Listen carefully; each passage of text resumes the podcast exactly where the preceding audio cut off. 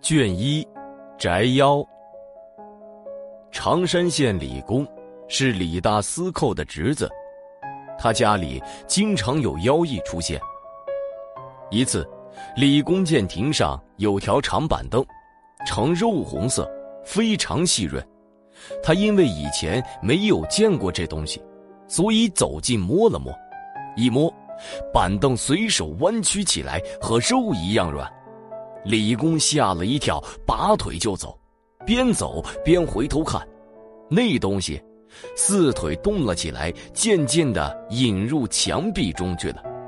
又有一次，李公见墙壁上竖着一根白色细长的木杖，非常的光滑干净。他走近，用手一抚，木杖便软绵绵的倒了下去，像蛇一样弯曲的钻向墙内，一会儿。也看不见了。康熙十七年，有一个书生王俊生，在李公家教书。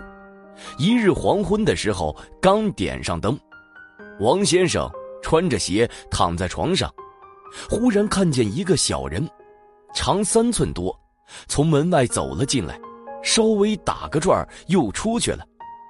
过了一会儿，小人拿了两只小凳来，放在屋正中。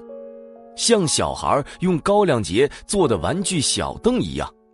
又过了一会儿，两个小人抬了一口棺材进来，不过四寸多长，放在两只小凳上。安排还没就绪，又见一女子带领几个丫鬟佣人进来了，都像先前小人一样细小。女子身穿校服，腰扎麻绳，头裹白布。用袖子捂着嘴，细声细气的啼哭，那声音就像大苍蝇叫一般。王先生偷看了很长时间，吓得是毛骨悚然，浑身像霜打了一样凉。他大叫一声，拔腿就跑，可是没能跑掉，反而跌倒在床下，浑身颤抖，站不起来。